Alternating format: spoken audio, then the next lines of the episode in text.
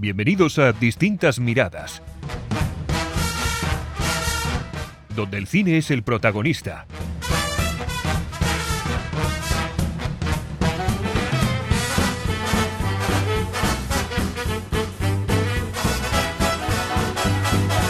Saludos y bienvenidos a Distintas Miradas, tu podcast de cine. Hoy tenemos un programa especial. Vamos a presentar a Cristina Alcalde. Va a ser nuestra especialista en eventos y festivales. Es una loca del cine español. Y además, una mujer intrépida que cuando su agenda se lo permite, hace de extra en series y películas. Distintas Miradas, donde se dan cita los clásicos de ayer y de hoy. Saludos Cristina, muchas gracias por venir. Hola, muy buenas. Aquí estamos, a ver qué podemos contar, qué podemos decir. Pues mira, Cristina, yo creo que va a ser el contrapunto perfecto a la seriedad que a veces transmitimos José y yo, esa forma de hablar sobre películas tan serias y tan profundas, porque Cristina nos va a enseñar el lado lúdico de- del cine. Eh, eso, las fiestas, los certámenes, los premios Los y el cotilleos. glamour. Y los cotilleos, exacto, los cotilleos. Una prensa rosa de estas que eh, particularmente nos, nos gusta, pero en ella sí. Si nos la cuenta ella, eh, va a ser perfecta. alfombras ahí est- ahí estamos, ahí est- especialista en eso. Estamos, ahí estamos. Más, además, eh, Cristina eh, tiene lo bueno de que es una persona que se mueve mucho. No es que sea nerviosa, que lo es, sino que va, va a certámenes, a congresos. Ha estado hace poco, bueno, hace poco este fin de semana, ¿verdad? Sí, en el ayer, de ayer. Eh, me ha enviado fotos de gente que, por raro que parezca, yo conocía. Algunos no, me lo tuvo que decir quiénes eran. Y, y este fin de semana se va a San Sebastián y va a ser, va a ser nuestro enlace. Ahí va a estar para contarnos todo lo que pasa en San Sebastián, Todo, todo. los famosos, los no famosos, porque seguramente conocerá gente que yo no conozco, que es lo más habitual. Bueno, pues, a ver, Cristina, ¿qué nos cuentas de, de tu vida? A ver, de, de tus gustos por el cine. ¿Cómo empezaste? Yo creo que empecé gracias a, a mi padre, que me enseñó lo que era el cine. Él le gusta mucho el cine y pues me sentaba en el sofá a ver cine con él. Eh, americano, eh, clásico, eh, todo cine de los 90 y demás, por mi edad, muy cine de los Ya está, 90. ya está, la joven, la joven. Y luego pues me incliné más por el cine español gracias a mi madre. Nos sentábamos las dos a ver cine español y nos gustaban más las películas. eh, quizás eran como más de casa, más que las entendía más y demás. Pero bueno, que tampoco he, he dejado de ver cine internacional. Eso es una cosa que ha- hablaremos, como vamos a tener mucho tiempo y muchos días, hablaremos de ese gusto por el cine español, porque eh, yo reconozco, y no lo digo ni, ni- ni para ser más guay como algunos hacen, ni por postureo, a mí el cine español no es que no me guste, es que no lo veo. Hay que empezar a verlo y para eso estoy aquí. Vamos a, a seguir hablando de Cristina y vamos a, más que de, de- de Cristina, ese afán, afán que tiene ella a veces de salir en las películas y en las series, porque me ha dicho un pajarito, es decir, ella, que eh, va a salir en una serie que si no la tengo por aquí apuntada. Sí, además se estrena esta semana, bueno, se estrena ahí en Estados Unidos, es eh, Vampira, Vampiri Academy, bueno, a mí mi inglés es un poco así, así, Sí, lo voy a decir en español, no como- Academia de Vampiros. no como el mío, que es el que mejor. en- para que la gente a lo mejor que se ha leído la saga de libros y demás, pues bueno, hubo una película y ahora han hecho la serie, la hicieron aquí cerquita en Navarra, en un pueblo llamado Lite. Y pues vi el anuncio y dije, pues me, yo me presento, a mí me gusta todo lo que es el cine, tanto fuera como dentro, y la verdad que es una experiencia muy chula el ver cómo graban una serie en, en americano, que ves a la directora cómo da las órdenes en inglés, ves al español cómo te da las órdenes en español, y cómo se junta gente de, de distintos sitios. Porque claro, ahí habíamos mogollón de gente, gente de Pamplona, gente de La Rioja, gente de, de aquí y de allá, y con los actores americanos. Y la verdad que fue una experiencia muy chula. ¿Y de qué hacías? ¿De qué hacías en la serie? Hacía de cazavampiro. Estaba muy bien, muy, muy, muy Guardián de los español. vampiros. y nada, llegué allí, me disfrazaron, eh, maquillaje, peluquería y nada, te- me pusieron a... Quédate ahí, vale. Tiene que pasar el, el, per- el personaje, el protagonista, pues lo tienes que mirar fijamente, digo una frase y todo. claro, Dice una frase, entonces ya no es un extra. Si tienes, hombre, si tienes frase ya no eres un extra, eres una Eh, persona pero con la frase frase. que decíamos todos los que estábamos Bueno, pero hay ahí y frase, hay frase. Pero sí, y además que me haría mucha ilusión. Si me veo, vamos, me haría una ilusión loca. Y luego, aparte de eso, tirando para el cine español, también he participado en la película La vida padre, que se estrena este viernes eh, en los cines. Y, y también eh, una experiencia más. O sea, ¿Y cómo os tratan? ¿Cómo os tratan a los extras? ¿Os tratan Ah, bien? ¿Os sí, pagan? muy bien, nos ¿Os dan un bocadillo? No, no, nos dan de comer. ¿Os dan de comer? Pero aparte Sí, de dar de comer, ¿os pagan? Sí, sí, a mí yo todo lo que he hecho eh, no son extras, es figuración. Figuración, Los- perdón, perdón. Sí, figuración son los que pasan por detrás y casi no se les ve, Vale. ¿vale? Los extras son los que se les ve, los que a lo mejor pasas por un lado y te pegan un puñetazo aunque no tengas frase. Ah, Es vale. distinto. Ah, vale, vale, vale. Le cobran más. Entonces, cobran más. cobran más. Entonces está el extra, que por ejemplo, que puede ser el que le dicen vas a pasar al lado del protagonista Eh, y el claro, o que figuronista es el que está. tiene una frase o algo y luego está la, figu- eh, la figuración, que es lo que pasa por detrás. O sea, es decir, el que está tomándose un café detrás del protagonista. La que está tendiendo Vale. la ropa cuando eh, Vale, sale en la calle. Tal. Vale, vale. Esos Vale. tienen otro precio. Sí, bueno, eh, a ver, te pagan algo simbólico, tampoco es No, gran ya, para, cosa, pero bueno. la vida no. Pero yo la verdad que más que el dinero, que viene bien siempre, gano experiencia. Y la verdad que a mí me gusta bastante porque ves el- eh, cómo trabaja el, la- el cámara, cómo trabaja la que lleva los cables, cómo trabaja eh, cualquiera. O sea, es que, es que hay trabajo para todo el mundo. Y eso es lo que quería yo comentarte. La gente solemos decir, ah, el cine, que tienen las ayudas. Y... Tú que has estado allí. Aquí hay mucha gente trabajando. Mucha gente, mucha gente. Eh, desde la que te coge, bueno, claro, yo fui en plena pandemia, es más, mi primera PCR fue para rodar la película. fue una PCR de cine. Buena experiencia.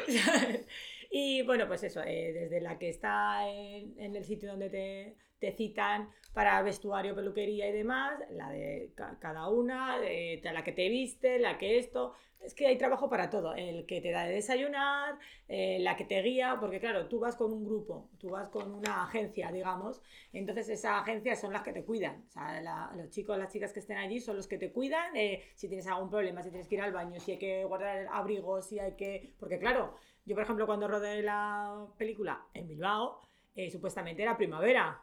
Pero era, era febrero, creo, o así, y hacía frío. Y llovía. no, no, salió el sol. Salió el sol. Salió el sol, pero hacía fresco. Entonces, claro, tú no podías salir abrigada con el, el abrigo y demás, pues bueno, te- se lo dabas a esta chica, te lo guardaban y tal, y tú rodabas. ¿Cómo llegas a hacer de extra? ¿Dónde te apuntas? ¿Cómo lo haces? Pues eso es, eh, bueno, yo lo busco en redes sociales, eh, pues anuncios, que pues se busca figuración, se eh, buscan extras y demás, periódicos, eh, amigas que te mandan el enlace, mira lo que he encontrado, seguro que te interesa. ¿sabes? Y la verdad que, a ver, yo me he apuntado a muchas cosas, lo que pasa es que tampoco he tenido suerte y no me han llamado. Ahora me gustaría también tratar el tema tuyo de ir a los festivales. ¿De dónde te nace esa... Iba a decir esa manía, no, perdón, no es una manía. Esa afición. Afición, afición, un hobby. Para mí es un, es un hobby. Pues esto viene de pues que una, un día estoy viendo la tele, bueno, yo me veo todas las Goya, todos los Oscar, eh, bueno, siempre que puedo, eh, me he visto, me- siempre me, inte- Bueno, me ya, sabe- ya, sabemos quién va a hablar en este podcast sobre estas cosas. Sigue, Siempre me sigue. interesado los festivales y demás, y un día me enteré que podía ir eh, a un festival, que se puede comprar una entrada y que tú puedes ir al festival tan normal como una persona normal. Entonces, eh, con, la, con el estreno de Las Brujas de Zurragamurdi, gran película Gran española película de Alex de la española Iglesia, que no he visto. Sí. que tienes que ver, que sale Sí, sí, fabuloso Mario sale fabuloso. Casas, por favor. Vale, sí, otro, otro, otro de nuestras estrellas favoritas del- de España. Eh, pues eh, bueno, fui al rodaje de las brujas de Zuragamurdi, pero fui como curiosidad. O sea, me presenté en el pueblo y vi- vimos todas las, eh, todo lo que había en las escenas y todo. Y estuvimos con los protagonistas, estuvimos con el director, Alex de la Iglesia y demás. Y bueno, pues ahí se quedó todo. La presentaron en el Festival de San Sebastián y pues me informé por internet, compré entradas, cogí a mi madre y ahí nos presentamos. y esa fue mi primera vez que dije, uy, a mí esto me gusta. Y también, que yo sepa, bueno, que yo sepa, no lo sé, también has estado en los Goya. Sí. Explícanos eso- cómo puede una persona, aunque igual es un secreto que no debería saber mucha gente, ¿cómo puede una persona estar en, lo- en las Goya? No sé si estuvi- pudiste estar, me imagino que no. A ver, Lo eh, que es en la no. es, y lo voy a revelar aquí así por primer día, de primera vez que puedo revelar un secreto, es que yo me he colado en los Goya.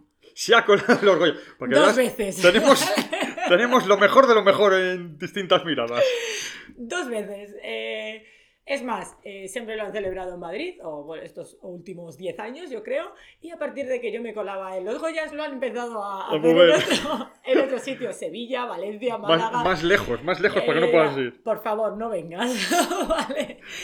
Pues igual eh, por internet eh, me enteré que los Goya lo, lo hacían aquí en Madrid, en el Hotel Auditorium de Madrid, al lado de Barajas, y cogí una habitación. O sea, ese es el secreto. Justamente el fin de semana que celebraban los Goya. Pues ese es el secreto, coger una habitación en el hotel. Efectivamente, Vale, vale, claro, vale. yo tengo mi habitación en el hotel, yo puedo andar por el hotel para arriba, para abajo, para un lado, Ah. para otro, y abajo estaba el auditorium en- dentro del hotel, y bueno, pues eh, te vistes de gala, una extra. y vas entrando, vas entrando. Quizás haya algún hombre de seguridad que te diga, no, no, no, eh, ¿tú dónde vas? No, ay, perdón, que me he equivocado. Ya sí, está. Es más vale pedir perdón que pedir permiso. Eso Exacto. es. Y yo eso lo llevo muy a rajatabla. y sí, pues me colé en los Goya, tengo unas fotos fabulosas. y conozco mucha gente pues de, de estar en los Goya. Sí. Además está muy bien porque la gala empieza con la gente muy bien, pero después de la fiesta la gente va, Va- mucho mejor. Va un poco perjudicada y es va más habladora. más accesible, ¿no? así, tal, sí, que te... otro secreto. Hay que aprovecharse de las estrellas borrachas. te acercas a ellos, les dices un par de tonterías y ya, Ya lo tienes está, ya- ya enganchado. lo tienes- Ya lo tienes conquistado. Perfecto, perfecto. Pues buenos trucos. Bueno, apuntároslos para ir haciéndolo más. Bueno, más. No, no lo hagáis, que eso lo puede hacer Cristina. Vamos a seguir, sobre todo. Este, has estado este fin de semana en, en Vitoria, Sí, en Cuéntanos- festival. el festival de televisión, ¿verdad? Sí. Cuéntanos algún problemilla que has debido tener con una tal Susi Caramelo, si te Eh, apetece sí. contárnoslo. Bueno, que nos lo cuente ella. Bueno, a ver si este mensaje llega para Susi Caramelo, que me gustaría. Eh, Susi, eh, yo soy muy fan tuya, me veo todos tus programas, me río mucho contigo, pero el otro día fuiste muy borde. Uy, pues ya está. Eso ya no se puede permitir. Te no pedí una foto, o sea, me encantó verte, es que me encantan tus modelitos, me encantas tú, me encantas tú entera, pero eres muy borde. Sé que estabas trabajando, pero mm, no sé, me- una cruz. te pongo. Una cruz. De momento, tienes Una una, cruz, una cruz. Eh, en los comentarios de Evox, Susi, puedes decirnos alguna cosa de qué te pareció. ¿Qué tal son los famosos? ¿Son Bueno, pues hay de majos? todo. Eh, es como las personas que no son famosas, hay de todo. Está la gente maja, está la gente... Pero se supone que ellos tendrían que hacer un esfuerzo porque son ellos se deben a, a los fans. Mi opinión es que, por ejemplo, tú estás en un festival, tú vas a un festival a patrocinar tu película, tu documental, lo que sea. Entonces, eh, tienes que venderte. O sea, la gente eh, va al cine a verte, a ver tu película, a ver tu proyecto, a ver cómo trabajas, Como John Malkovich, ¿verdad? por ejemplo. Luego hablaremos, luego hablaremos de John Malkovich. Es que tenemos aquí para todos, ¿eh? Yo es que tengo anécdotas para tres o cuatro programas, por lo menos. Y bueno, pues eso, eh, hay algunos que, por ejemplo, eh, vamos a poner el- este fin de semana, eh, era más de televisión que de cine y demás, ¿no? Pues estaban muchos presentadores y me llamó mucho la atención que, por ejemplo, gente como Roberto Leal, eh, Miguel Ángel Muñoz, ¿quién era el otro? Em, Muñoz ah, eh, y, y Miguel Ángel Silvestre, ¿quién es? Que tengo aquí apuntado Miguel Ángel es que Silvestre. ese es el duque de Sin Tetas Muy Ah, Paraíso. vale, es que yo el otro día... sí. Me he confundido, me he confundido. Miguel Ángel Muñoz. Muñoz, el eh, man, sí, el es famoso man. Venía a presentar además el regreso de Upa Dance. Madre Dios, ¿y por qué? Eh, ¿Hay motivos para celebrarlo? Yo la Fan. verdad que era, soy muy fan, era mi época de adolescente Upa Dance, que te creías bailarina por donde ibas, pero el regreso mm, no lo No, veo. no hace falta. No, bueno, bueno, no pero bueno, igual. Pero bueno, ahí está. pero hay que hacer caja, sí. Tienen que, además eh, con nuevos personajes y demás, pero bueno. Bueno, más vale porque ya serán profesores. sí, claro, me no sé imagino. cómo será la historia, porque son eh, 20 o 10 años después o algo de eso, ¿no? No sé No sé, no sé, no me acuerdo. Yo era, No quiero hablar yo- del tiempo que me hago Yo, vieja. yo ya, yo ya era, ya era mayor con Upa Dance. Vale, estábamos Bueno, hablando de. de Sí, la- la alfombra naranja, que es la que está naranja. en el festival de- perdón, de Vitoria. Eh, pues eso, Roberto Leal, Antonio Pagudo, que también es un gran actor de cine español, Vale. de la serie La que se avecina. Miguel Ángel Muñoz y alguno más eh, se pararon con todo el mundo, con todo el mundo. Entonces se agradece porque tú vas allí eh, para verlos, para hacerte una foto, para hablar un poco con ellos. Eh, hay gente que no se paró, hay gente que tiró para adelante, sí, sí, hola, ¿qué tal? Venga, hasta luego y ya está. Por ejemplo, Lolita se paró un poco, Javier Sardá también, eh, o sea, muchos presentadores. Eh, el presentador del tiempo, eh, Roberto Brasero, también fue muy encantador.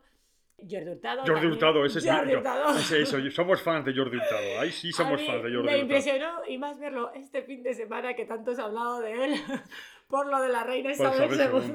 Vale, Yo creo que el día que se muera Jordi Hurtado, tenéis que decir Hombre, que por el lo menos hombre. 20 días de luto, por lo menos. Más, o más, o más. Ahora que dicen que el Ayuso ha puesto días de luto por la reina Isabel, Pues que ha habido Jordi- polémica. Pues por Jordi Hurtado todavía Jordi más. Hurtado, por favor, hay que poner más Más todavía. días, más días. Seguimos. También, se, también un presentador, Pachi Alonso, tuviste que es, por cierto, esto es una anécdota que voy a contar yo. Hace muchos, muchos años, eones, como dicen en, en la Guerra de las Galaxias, yo estuve en un programa suyo, se llamaba. No me acuerdo cómo se llamaba, yo no sé por qué se llamaba. Era, era de deportes. Y la gente pues se dedicó a dar palmas y decir nombres de jugadores. Y yo estaba allí. Y yo, para que no sepa, soy de la Real Sociedad. No me gusta ya, no me gusta mucho el pero en esa época sí era muy de la Real Sociedad. Y eh, se empezó a hacer el nombre de un jugador del Atleti, el famoso Cuco Ciganda. Esto es para los muy viejos. Pero la anécdota no se sabe. Empiezan la gente a aplaudir y veo cómo una cámara me enfoca a mí en primer plano y tuve que decir Cuco, Cuco, Cuco. Para que veáis lo que hacen las cámaras. Te enfoca una cámara y te quedas atontaditos. Porque si me van a decir a mí hace tiempo que iba a decir yo Cuco, Cuco, pues no se, no se lo cree nadie. Y tuve que, que decir Cuco, Cuco en la tele por su culpa. Es un hombre muy simpático, muy Sí. agradable. Es muy, También muy agradable. con, con mucha gente, hablando con la gente y todo. Sí, fue. La verdad que fue También estuviste con Ana Rujas. Ana Rujas, sí, que es también una actriz española, que, bueno, la, la última serie que ha hecho ha sido Cardo, eh, que la ha escrito ella y una, una amiga suya, y está producida por los Javis. Yo cuento cositas, ya sé Sí, que sí, tú no, conoces a nadie, pero bueno. No, no, tú cuentas, no, no, pero los que nos escuchan sí, los que nos escuchan sí. Y más que nada por ponernos en situación de quién es Ana Rujas. Es una fantástica mujer y la verdad que la serie de Cardo lo está petando muchísimo y ahora están rodando la segunda temporada y la podéis ver en A3 Media. En A3 Media. Bueno, quiero que nos cuentes, porque mm, las- este fin de semana te nos vas a San Sebastián Y vamos a tener comunicados tuyos en los que nos vas a contar todo lo que vas a ver.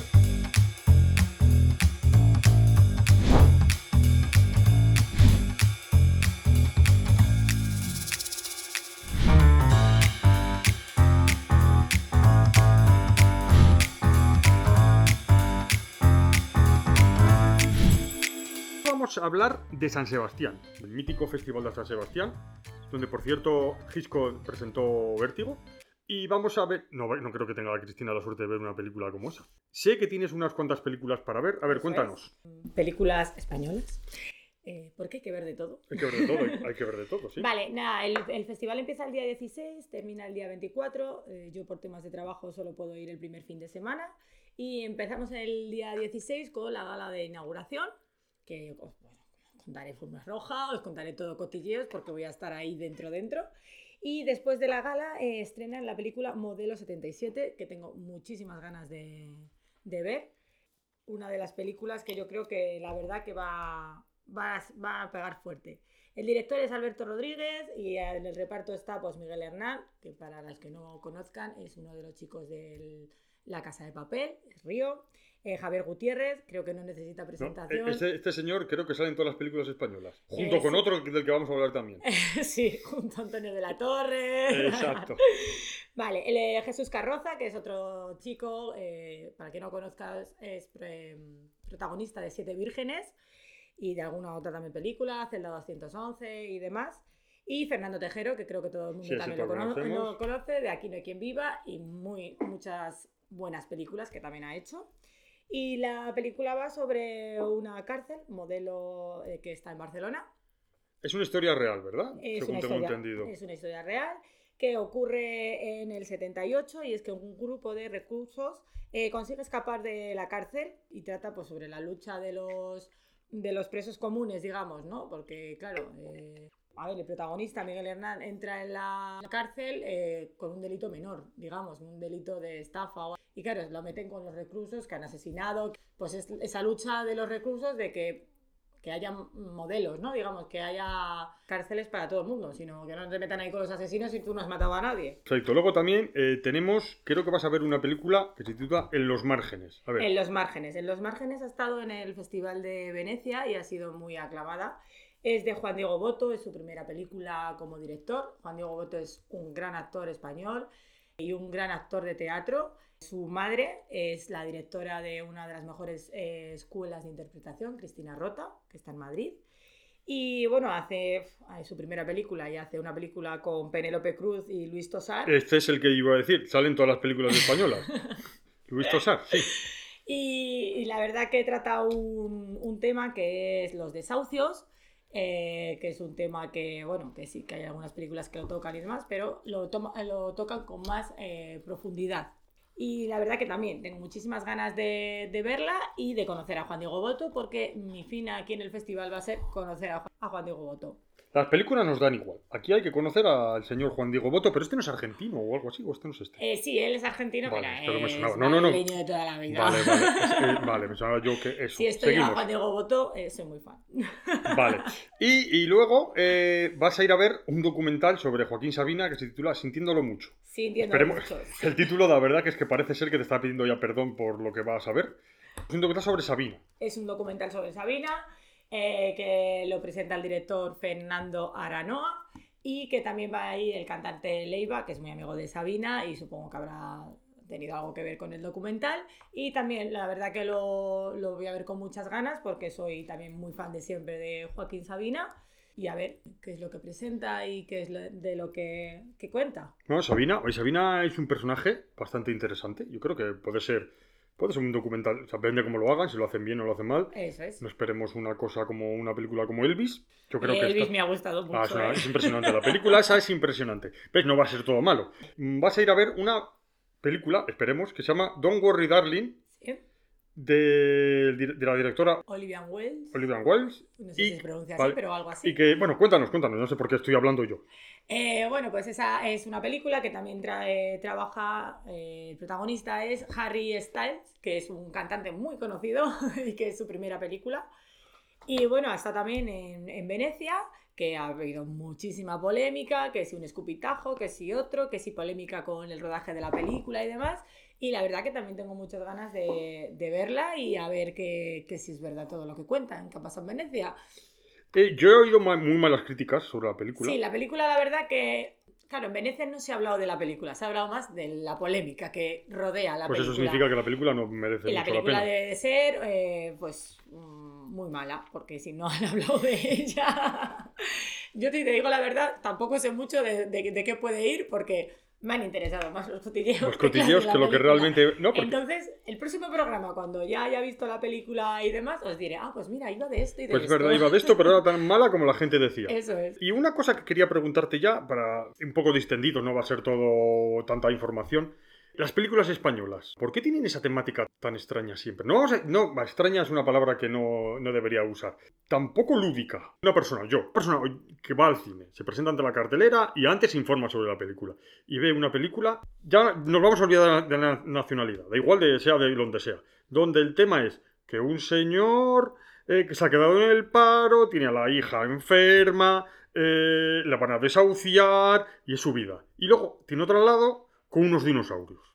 Es decir, yo me voy a ver los dinosaurios. Que seguramente, seguramente es una película malísima, porque no tiene por qué ser buena porque salgan los dinosaurios. Pero ¿no crees, Cristina, que las películas españolas, no todas, pero muchas de ellas, son demasiado pegadas a la calle, demasiadas que nos pueden pasar a cualquiera y la gente no quiere ir a ver esas cosas y por eso no va tanta gente a ver esas películas, como si, por ejemplo, van a ver la película del Padre y más que uno. A ver, eh, el cine español es sí, como la vida misma, digamos, como eh, la vida que tiene tu vecino o la vida que tiene el panadero, pero eh, vista desde otro punto. Yo, por ejemplo, he visto películas españolas que me han hecho pensar, que me han hecho cambiar de idea. Hay otras películas que he dicho, esto no lo vuelvo a ver, pero también me pasa con las internacionales, digamos. ¿Por qué hay que ver cine español? Exacto, ¿por qué? Convénceme, a ver, yo, yo que no veo cine español, si veo una cartera de una película española y una película que no es española, prefiero ir a ver la que no es española. ¿Por qué debería de empezar a ir a ver cine español? A ver, a mí, por ejemplo, eh, me ¿por qué me gusta el cine español? Eh, porque me gustan las películas con diálogo. Eh, las películas de cine español, no todas, a ver, vamos a. En general, digamos, tienen mucho diálogo. las películas que no son muy taquilleras en cine o que son de directores que a lo mejor no son muy sonados y demás, siempre tienen mucho diálogo y siempre cuentan algo. Y a mí la verdad, pues es que me gustan porque es eso, porque es el día a día, es eh, la vida de tu vecino, la vida de tal, la vida que te puede pasar a ti o tu misma vida, el decir, jolín, esto me ha pasado y yo no he reaccionado así y demás. ¿Por qué nos gusta el cine español? Pues porque nos gusta más la fantasía, digamos, porque somos de... eh, ya tengo bastantes problemas en casa como para pensar en que otra vez este rollo y demás. Pero bueno, a mí el cine español me gusta porque es el de mi casa, digamos. eh, los, los guiones me encantan. eh, hay de todo. Hay cine que es fantástico, eh, películas que son maravillosas. Como todos. Y hay películas que son de risa, de solo ves una vez. Por ejemplo, Padre no hay más que uno, que para verla un día O ninguna. y ya está. Hombre, yo la verdad que te suelo decir, eh, yo veo una película solo para saber si es buena o mala o por lo menos para saber que puedo hablar de ella. Mal o bien, pero puedo hablar de ella. Si no la veo, no puedo hablar de ella. Toda la razón, tienes toda la Entonces, razón. yo muchas veces, por ejemplo, eh, voy a hacer un ejemplo y es el otro día vi un estreno de Netflix que lo vi por mera curiosidad, ¿vale? Eh, yo lo, lo digo ahora, soy muy fan de Mario Casas y voy a decir el porqué. Mario Casas es más que un chico sin camiseta. Eh, Eso lo dudo. Hay gente que lo duda. Pero Bueno, no, no. Tú sabes cómo fastidiar yo a. voy a dar mi opinión. Sí, sí, tú Y sabes cómo- cada uno que tenga su opinión. Tú sabes cómo casa. fastidiar a, a Mario Casas, ¿no? Tú para hacerle a Mario Casas la vida imposible, lo coges y le tatúas una camiseta. Yo la verdad que eh, Mario Casas lo conozco, he coincidido muchas veces con él y la verdad que es súper amable. Sí, sí que no. Eh, Es broma, que es broma, de se verdad que es a un poco. fans y por favor si esto llega a Mario Casas, tenme en cuenta. Eh, Mario Casas la verdad que empezó como un crío chulo o pijo asqueroso, digamos. Y la verdad que ha ido mejorando. ¿Que le queda mucho por mejorar? También, todo es mejorable.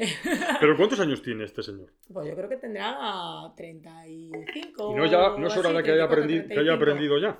Bueno, ahora va a hacer una película como director. Veamos qué tal Sí, lo sí, hace. no, no, no. Además va a hacer una película Con su hermano, estilo ¿no? kinky.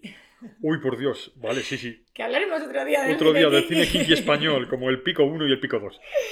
Y bueno, a lo que iba, la película que vi el otro día en Netflix, que era un estreno y la verdad que lo, hacía- lo tenían como, vamos, una película maravillosa, es Hollywood, de Oscar Casas. Ah, Pues de su eso. hermano. Yo la vi por curiosidad y lo siento mucho, la tuve que quitar. Pero puedo hablar de ella, puedo decir, eh, vale, la he visto, lo he intentado, pero lo siento mucho, no me gustó. A lo mejor a la juventud de ahora eh, sí le gusta. Eh, lo siento mucho. No, la, juventud, la juventud de ahora no es tonta. O sea, si la película es mala, es mala. Es sobre un instituto eh, que hay vampiros, eh, que Uy, hay por una Dios. historia, hay vampiros y están que quieren cazar al vampiro y tal y bueno luego Bueno, pero eso puede ser, puede estar. Claro, yo soy un fan irredento de Buffy cazavampiros y Buffy Buffy cazavampiros ocurre en un instituto y hay vampiros. Si está bien hecho, es una Sí, temática bueno, que puede pues perfectamente es hacerse. Es igualito, igualito, pero con Oscar Casas. está bien, vale, muy y bien. ojo, Oscar Casas, a mí en la serie de Instinto, la verdad que dije, uy, este chico viene muy fuerte, pero ay, no sé qué te ha pasado. Luego, luego hizo una de nazis, Sí, de la de. Jaguar, eh, Jaguar, también que- la podéis ver en Netflix, y Pero- dije, ay, pero bueno. venga, que tú has, esa- has entrado con mucha fuerza, pero Es te un- estás parando. Una temática muy interesante, muy mal ejecutada. Hmm. Bueno, eh, estábamos hablando del cine español, ya vamos a dejar de meterle caña por mi parte al cine español, que no tengo nada en contra del cine español cuando está bien hecho, como todos. Te terminará gustando, ya verás. Sí, sí, no sé yo.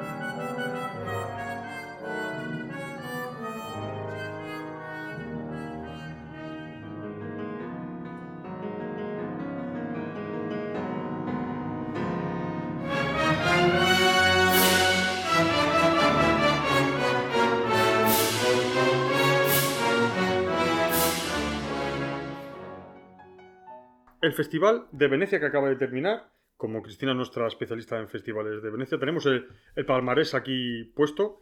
Sí. Claro, no podemos hablar mucho pues porque no hemos visto Nada, Yo películas. creo que eh, voy a hablar un poco de, de los premios principales, de lo que me he podido enterar de la- sobre la crítica. He visto mucha gente eh, que ha visto las películas y demás. Lo que decimos, eh, no podemos hablar de las películas si no las hemos visto. Lo que hablábamos antes, eh, ¿por qué los festivales? ¿Cómo ha sido la pregunta que has, has lanzado? Que porque los festivales son. No, pues mira, Películas aburridas. mira, yo te, te voy a decir, esto es una, una cosa que me pasa a mí con una compañera de trabajo.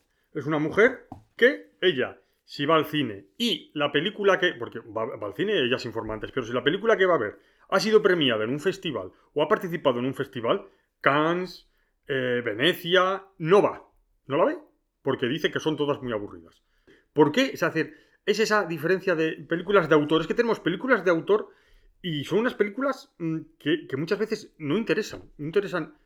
¿Por qué son los festivales así? Pero bueno, eso no es una cuestión que nosotros podamos No, saberla. es que no interesen, es que pues, son películas de sentarse y disfrutar, eh, son películas de, de que sales de la sala y te dejan con un pensamiento, ¿no? Con una manera de decir, sea bueno o sea malo el pero, el pensamiento. pensa- pero el pensamiento también te lo pueden hacer sin aburrirte.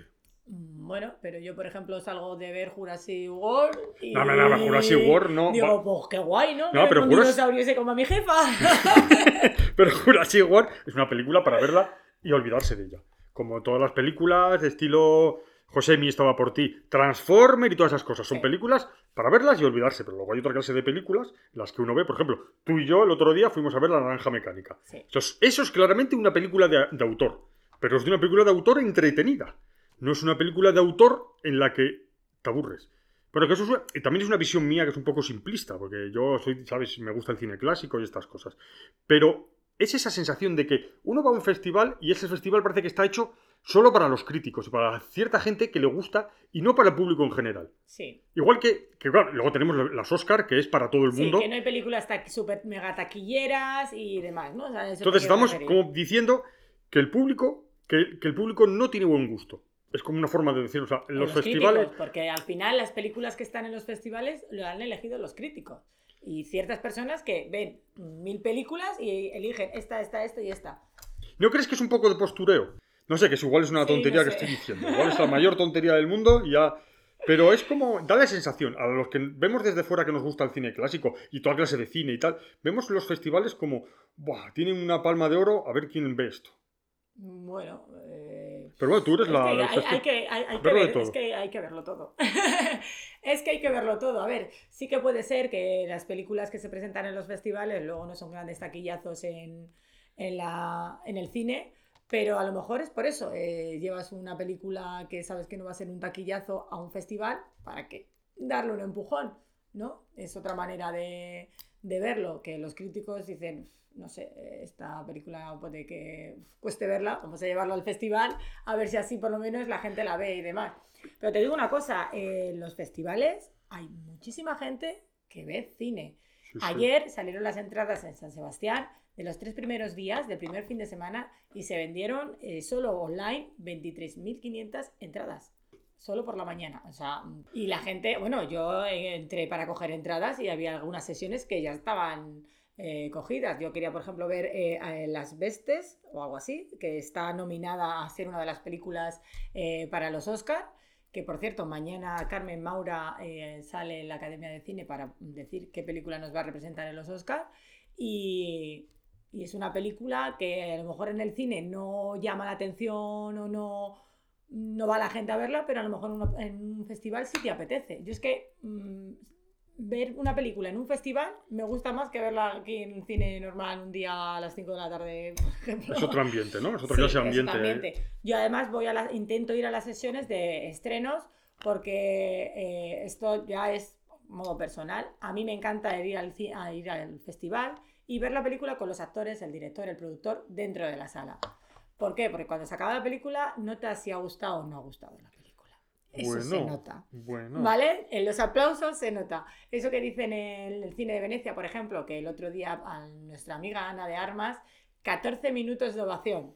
Y no le dieron el. Bueno, ya seguimos. No le dieron no, el no premio. le dieron el premio. Eh, luego al de la momia, a Brenda Fraser. eh, también 7 minutos de ovación. O sea, eso es muy emocionante cuando está la gente aplaudiendo y demás. Es muy emocionante. Tú vas al cine y se lo pasa.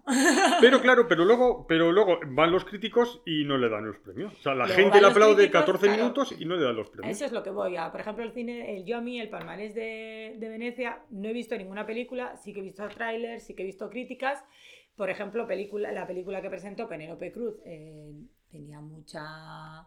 Eh, no la de, de Juan Diego Boto, eh, otra que es, a ver si lo tengo por aquí. Penélope Cruz presentó una película que se llama Inmensi- Inmensidad o algo así.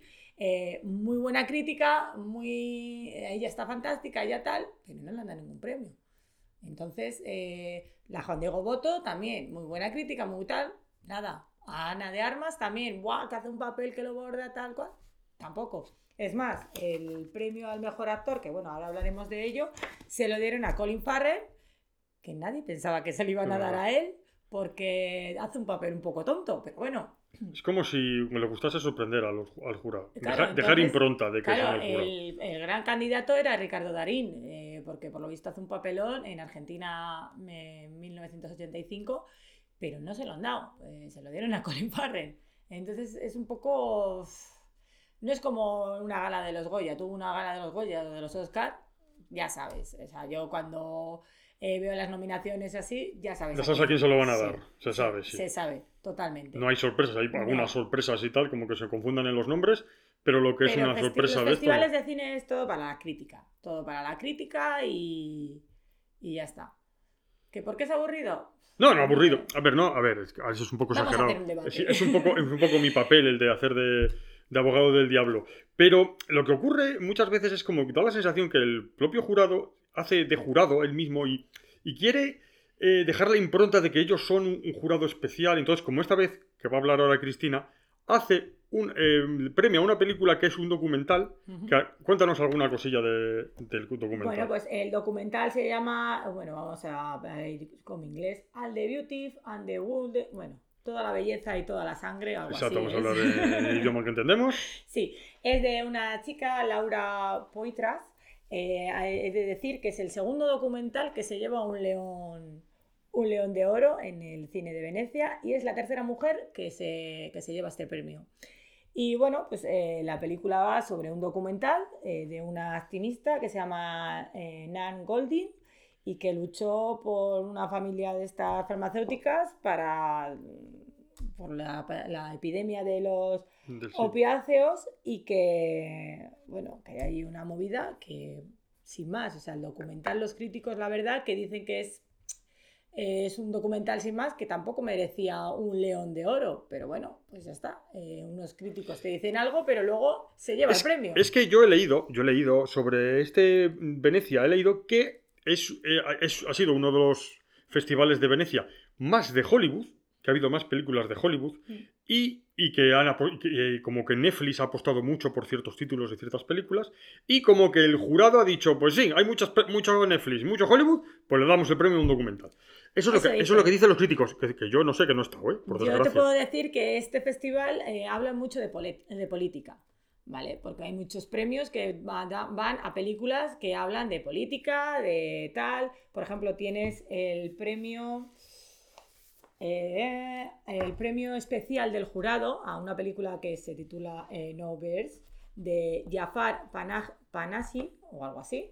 Y esta película ha sido muy aclamada porque el director de la película está encarcelado en Irán injustamente y fue una de las, de las polémicas que en la rueda de prensa estaba su silla vacía con su nombre y y todos los O productores. sea, un tal. reconocimiento al sufrimiento del hombre, que no, Eso es. que no a su calidad de la película, que no tenemos ni idea si está bien o no. eh, eso es. eh, es como lo que hablábamos de la otra película de eh, Don't Worry Darling. se fijan más en lo que es la polémica de alrededor que en la propia película. Entonces al final dices, mm, entonces ¿qué estamos viendo? ¿Películas o polémicas? Entonces eh, los críticos sí que dicen eh, cosas como que ha sido muy de política estos, este festival. Luego así, pues eso, hablando de los eh, premios grandes, eh, pues lo que hemos comentado antes, el de Colin Farrell, el de Colin Farrell, eh, que se ha llevado la Copa Volpin al mejor actor por Almas en pena de Insidri. Y que bueno, que todo el mundo pensaba que se lo iban a dar a eso, pues a Ricardo Darín. Pero al final no se lo pudieron dar.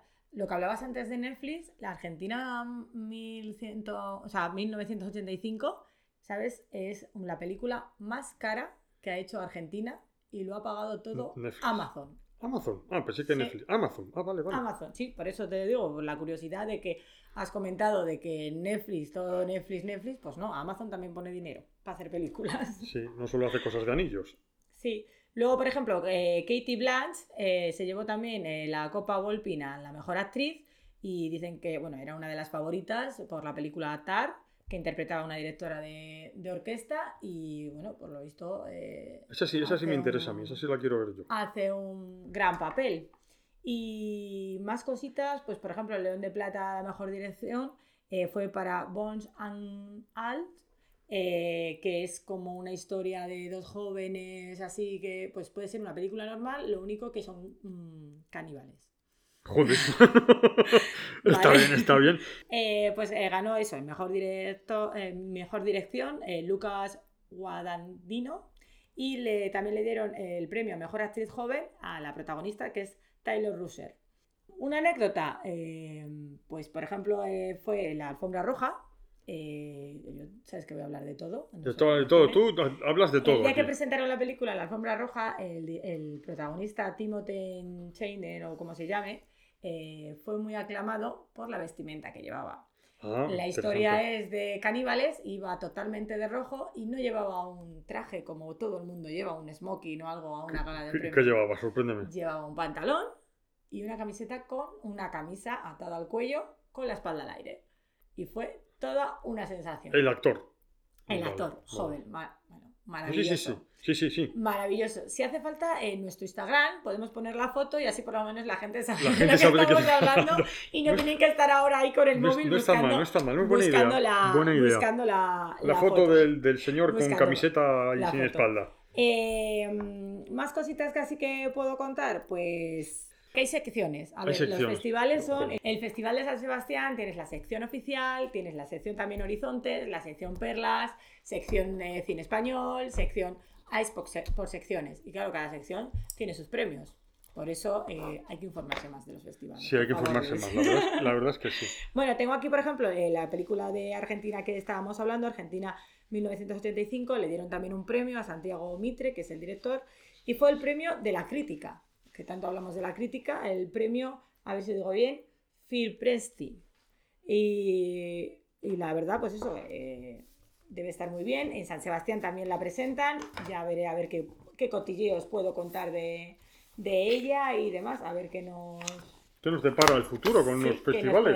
decir. Porque aquí, festival que haya cercano y que Cristina pueda ir, ahí tenemos nuestra enviada especial, Y lo vamos a tener- dicharachera. la reportera más dicharachera de, de Barrio Sésamo. Bueno, Dim, sigue, continúa, Ah, bueno, continúa. no, nada, quería resaltar una cosa que es eh, un cortometraje que presentó Carla Simón, que es una directora española también buenísima, eh, que ahora también opta también eh, con su película Alcarrás, es una de las nominadas para Sí. presentarnos en, eh, representarnos en, en los Oscars. Hace, presentó un corto que es muy bonito, que lo podéis ver en YouTube, y se titula Cartas de mi madre para mi hijo. Y la verdad que es muy bonito. Yo lo he visto y la verdad que es muy maternal, muy de madres, muy... ¿Muy de llorar o no? Eh, bueno, no, tampoco, pero sí que... ¿Le pasa algo al hijo? madre ¿Está- te llega. está No, enfermo? No, Está claro no vamos a hacer spoiler. Es No vamos a hacer corto spoiler. que lo puedes ver en un momento y... Sí, sí. Ah, y bueno, vale, está. perfecto, tienes toda la razón del mundo. Bueno, yo creo que ya no vamos a dar por terminado eso porque tenemos que hacer unas preguntas personales a Cristina relacionadas con el cine, pero no nos queda más en el tintero, ¿verdad? Bueno, ¿O querías quería hablar de alguna? Sí, sí, todo lo que quieras hablar, de lo que Tengo sea. algunas cosas apuntadas que podemos comentar, por ejemplo, Ana de Armas. Ah, nuestra amiga Ana de Armas, que es, no es un- muy favorita de, de A ver, Cristina. Ana de Armas, si estás escuchando esto, eh, nunca me has gustado. Yo veía Yo, yo, pues a mí sí, a mí sí, ¿eh? Eh, yo veía el, interna- el internado y pff, sin más, eh, sé que has hecho películas americanas, las he visto y pff, sin más, pero espero mucho de ti haciendo de Marilyn Monroe. Sea, yo la verdad que tengo muchas ganas, eh, la estrenan creo que el día 28, puede ser. Sí, el en 28 en Netflix. Netflix, sí. Eh, en septiembre, 28 de septiembre, eh, sí, 28 de septiembre en sí. Netflix y tengo muchísimas ganas de verla porque le han dado muy buenas críticas. A la película no, pero a ella es fantástica. Le dicen que es fantástica, sí. La película no, más que nada porque está basada en un libro y como que no refleja todo lo que cuenta en el libro y tal, y bueno, pues... Pues al las peleas de siempre de si tenemos Eso que es. adaptar el libro a la perfección o no. Eh, eso es. Eh, y luego, pues también podemos hablar de Brendan Fraser, que ha sido Ay, la sí, por cierto, es vuelta, verdad, el regreso razón. de la mom- eh, que el protagonista de la momia, protagonista de George de la Jungla, que bueno, eh, se ha hablado mucho de lo que es su peso, Sí, pobre que hombre. parece sí. que se ha comido a George de la Jungla y todo. Pero yo creo que este hombre ha tenido problemas. No sé qué le pasó a este hombre. Sí, la o le- sea, le hice varias operaciones y de espalda y tal. Y... Porque este hombre era magnífico, o sea, hacía unas películas magníficas, está, era muy bien eh, y ahora de repente desapareció y bueno, ahora ha vuelto. Y una anécdota que he escuchado es que en el papel, sí, está alto de peso, pero eh, le engordan en la película. Sí, porque le ponen prótesis. Claro, porque te- debe de hacer de una persona que pesa 200 kilos. Más de 200 kilos, eso es. Que se obsesiona con la comida y demás y... Es que la película tiene el, el maravilloso título de Whale, es decir, la ballena, y ya sabemos por qué. 200 más de 200 kilos y debe ser, la histo- debe ser una historia bonita y Sí, sí, de, no, la de esas, la- de esas de Oscar. de esta película sí que han hablado bien. De estas sí. Sí, ahora que dices de los Oscar, eh, se eh, ponen el nombre a Brendan Fraser como mejor, Mejor mejor, actor. y a Ana de Armas como mejor actriz. Bueno, ya sabemos que a los americanos, lo de Ana de Armas no lo sabemos, pero a los americanos les encantan las reapariciones de la persona que ha, que ha caído en lo más bajo y luego se levanta. Muy de películas. Muy de películas les encanta. Bueno, esto es, hasta ahora esto es eh, Venecia. Muy bien, un retrato muy bueno de, de Venecia. Para no haber estado, Para no haber estado, ha, sido fantástico. magnífico, magnífico, magnífico.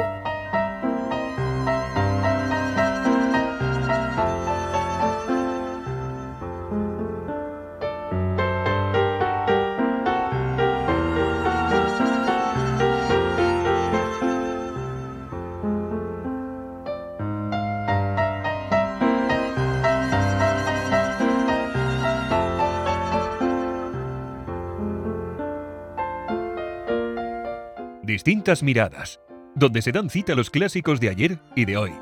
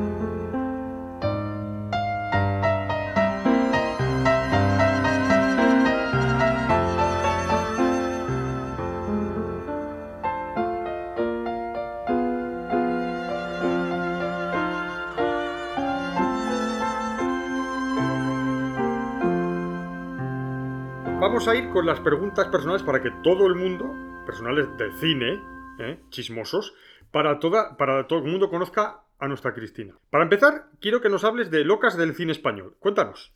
Pues Locas del Cine Español nace por la locura de ir a festivales, de colarnos a los Goya y demás. Eh, con mi amiga Bea, con mi amiga y compañera, eh, pues nos inventamos el hacer un Instagram de Locas del Cine Español, que ya está todo el mundo para seguirnos. Y pues contamos ahí, pues eso, eh, nuestras anécdotas en festivales, en los Goya, también hemos ido a los premios Feroz, eh, hemos ido a, premiers, nos han invitado a premiers. Y bueno, aparte de contar lo que se estrena en las, en las carteleras, las series que vemos, las películas que vemos, pues vemos un poquito, pues eso, eh, comentamos los, eh, los Goya y demás. Y es algo, pues eso, de hobby, empezó como hobby, pero la verdad que, que le metemos mucha, mucha caña. Pues sabemos todos a seguir en Instagram a Locas del Cine Español y a de paso a distintas miradas también. Sí. Ya hemos hablado de cómo te aficionaste al cine, que fue gracias a tu padre, y luego al cine español gracias a tu madre. Sí. Y ahora, tu primer recuerdo sobre el cine. Pues mi primer recuerdo sobre el cine eh, lo tengo porque mi padre me llevaba muchísimo al cine y yo recuerdo que la primera película que vi fue El libro de la selva. Tu primer recuerdo, ¿y qué te Yo acuerdas de ella? ¿Qué te acuerdas? recuerdo. Pues eh, recuerdo el ir al cine, bueno, aparte de esa película, muchísimas películas. eh, creo que casi todos los sábados íbamos al cine, mi padre y yo, pues lo típico, comprar las palomitas con tu padre, sentarte, tal. Y además mi padre me explicaba, me decía y, y demás. Y luego, pues en casa también veíamos muchísimas películas. Ahora vamos con la típica de actor y actriz fa- favoritos. A ver, podemos dividirlos en españoles y podemos dejarlo en españoles y internacionales o, o en total. Como eso es como tú veas. Bueno, la verdad que no tengo así un actor favorito o una actriz favorita, pero bueno, puedo decir que... Pues actores y actrices, así que te Venga, gusten, no sí. hace falta que sea solo Eh, uno. no, venga, pues el actor español eh, me puedo dirigir a Eduardo Noriega, eh, Noriega. porque cuando vi la película de Abre los ojos eh, me encantó, es una película de, de mis favoritas, de Alejandro Amenábar. Actriz favorita, pues es que es un abanico tan amplio, me quedaría con Carmen Maura. Carmen Maura. Carmen Maura, que además la conozco eh, personalmente, eh, estuve en el Festival de San Sebastián cuando le dieron la- el premio Donosti, una mujer encantadora, maravillosa. Eh, pues a ver, de cine internacional, pues uf, es tan difícil. Eh, Un actor, no hace falta que sea el favorito. Ese actor que tú dices está en cartelera y voy a ir a ver la película. Me da igual que la película sea el mayor truño de la historia, que la pongan fatal, pero yo voy a ir a verlo porque sale Menganito. ¿Quién bueno, sería? eh, últimamente veo mucho Thor. ¿Vale? No, el, Por ejemplo. el headword este, ¿vale? el- el- Eh, vamos a decir el, el ma- el marido de, De la Elsa de- Pataki. de Elsa Pataki. Vale, perfecto. O sea, Eh, me gusta, va, eh, me gusta mucho, o sea, me hace reír mogollón, sobre todo esa última de Thor. la, última de Thor es genial. La ulti- de verdad, os la recomiendo. Os la recomiendo, la última de Thor, que a mí me ha divertido mucho. Pero no, la verdad que me gusta mucho el cine de los 90, eh, pues eh, Bruce Willis, Joel Travolta, Nicolas Cage, eh, actores de, de- de ese tipo, pero del cine de los 90. Ya El este cine cine 90. de más pa' aquí, Ya no, eh, me han vale. desvariado ya un poquillo y bueno, ya entraremos en, En en detalle, debate. otros días, otros días, que hay para todo. Película. ¿Cuál es la película que más has visto? Primos, Primos. primos. Vale. Es fantástica, si no la habéis visto, por favor. Eh, son tres actores maravillosos, Skin Gutiérrez, Raúl Arevalo y Adrián Lastra. Eh, No lo tiene apuntado, eh, os lo digo, ¿eh? No, lo- no está apuntado, de No, verdad, no, lo sabe de memoria. eh, la película es fabulosa, eh, el sitio donde lo hacen es comillas, eh, y es tan favorita que yo fui a comillas a ver el sitio donde habían sí, rodado. Es más, te hacen una ruta de, de- de cine. Ah, sobre la película Primos. fantástico, Ah, vale. sí, sobre la película Primos. Vale. Es fantástica. Y ahora, También podría decir otro género, porque esto es muy de comedia. y- bueno, pues otra, otra película. Otro género, por ejemplo, sería eh, una película que va sobre un libro, Las bodas de sangre, y es La novia, de Paula Ortiz. Esa es, esa es modernita, ¿no? De ahora. Bueno, sí, eh, tampoco es muy, muy vieja. Bueno, para mí si no tiene más de 50 años es nueva. Bueno, vale, pues son todas súper nuevas No, no, entonces no, de cartelera. no, la verdad que si no la habéis visto es fantástica. Eh, sale Inma Cuesta, eh, Asier eh, Echevarría, creo que lo digo bien, eh, y Alex García. Y es maravillosa, o sea, tiene unos eh, diálogos eh, magníficos sobre el, el libro y demás, y la verdad que es fabulosa. Y hecha aquí cerquita en Zaragoza. Zaragoza, perfecto. Bueno, ahora, ahora vamos a lo que a mí me gusta. Venga, va. ¿Qué relación tienes con el cine clásico? La relación que tenemos tú y yo. A ver, cine clásico. Cine clásico, sí. Vamos a, vamos a, a delimitar un poco el cine clásico. Claro, no vamos a meter el cine de los 80, de los 90, por mucho que la gente pueda considerar que es cine clásico algunas películas, sino el cine clásico ese, el cine en blanco y negro, blanco y negro, ese, ese cine bueno, ese cine eh, Humphrey Bogart, Cary Grant y toda esta gente. Pues mira, ¿sabes lo que te pasa a ti con el cine español? Pues eso me pasa a mí con el cine clásico. ¡Qué desastre!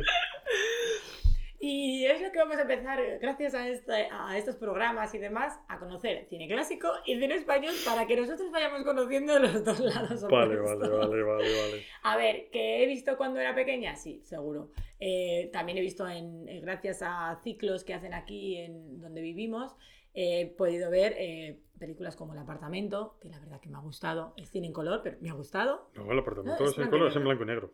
¿Blanco y negro? Blanco y negro. Pues ya bien color. Me la imaginaba ya en color. Eh, viaje para dos en Roma o algo así y también estaba muy bien. ¿Seguro que era en blanco y negro? Sí, Pues que sí, me mira. en color. Que no, el apartamento, el Yo es apartamento, que no soy nada oscura, todo lo veo de color. el apartamento, si no me equivoco, sí, Puede sí, el ¿eh? apartamento, sí, sí, de, Bill- de, de Bill Wilder es en blanco y negro. Pues ves, he visto cine en blanco y negro y no me había enterado. No, la verdad, pues eso, que gracias a ciclos que hacen aquí en el cine de, de nuestra ciudad, he podido ver cine clásico. Incluso me ha gustado, sorprendentemente, me ha gustado. Pero sí, para mí el cine clásico son más de los 80 o así, que ya me lo he visto todo. Eso, bueno, podemos considerarlo medio clásico. Medio clásico. Bueno, pues mira, esto es lo que tiene bueno este podcast, que tenemos a gente como Josemi, que es un estudioso, luego tenemos del cine y de todas estas cosas, que las, las ve todas, luego tenemos a, a Cristina, que es el cine español, cine moderno, cine de los 80 90, luego estoy yo, que soy de películas en blanco y negro. Ahora, tu género favorito, Cristina. Si tú dijeses, es que solo puedo ver una clase de películas, ¿qué verías? Pues, que sé, eh, El drama. Drama. El Verías drama. Sí. El drama puro y duro. Soy muy dramática. Sí, a ver, las películas españolas, las que más me gustan son de drama. A ver, veo todo. o sea, Pero ya sabes la que las comedia, películas españolas más famosas siempre son las tal, comedias. No sé, sí, sí. Pero sí, me gustan sobre todo las que tienen mucho diálogo, mucho que contar. Eh, la verdad que me gustan las películas que, que también hay muchas películas españolas que solo tienen eh, una escena, digamos, o dos o tres, y es diálogo, diálogo, diálogo. Y que es una película que tienes que sentarte y escuchar y Sí. disfrutar. Sí, sí, no, no, hay películas así. Hay... pues yo ahora me estoy acordando del Julio César de Marlon Brando, es, es un ejemplo. Es decir, que sean habladas, no, si, no todo van a ser efectos especiales, no va a ser Eso es. todo explosiones, porque yo sigo pensando que los efectos especiales están quitando el guion y se están volviendo muchas películas americanas, los blockbusters famosos, en explosiones y en En efectos y especiales y cosas raras, y luego el, eh, de qué trata la película es casi lo de menos. Bueno, pues yo creo que ya llevamos un ratito hablando. Creo que ya es hora de terminar. Eh, ¿Te parece? ¿O tienes Vale. alguna otra, otra cosa que decirnos? ¿Te la has pasado Pues bien? nada, ¿Ha sido me lo he divertido? pasado súper bien. eh, nos veremos eh, próximos capítulos.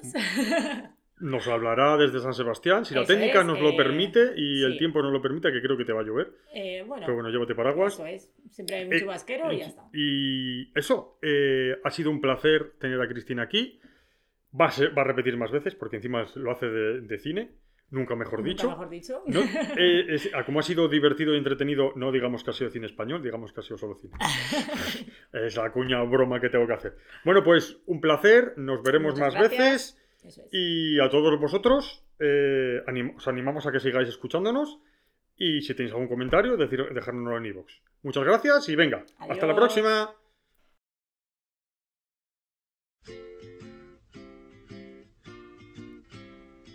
Raindrops are falling on my head. And just like the guy whose feet are too big for his bed, nothing seems to fit. Those raindrops are falling on my head and they keep falling. So I just did me some talking to the sun. And I said I didn't like the way he got things done. He's sleeping on the job. And those raindrops are falling on my head and they keep falling. But there's one thing I know. The blues they send to greet me won't defeat me. It won't be long till happiness steps up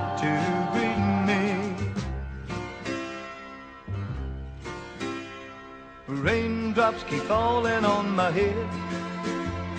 But that doesn't mean my eyes will soon be turning red. The cry is not for me, cause I'm never gonna stop the rain by complaining. Because I'm free, nothing's worrying me.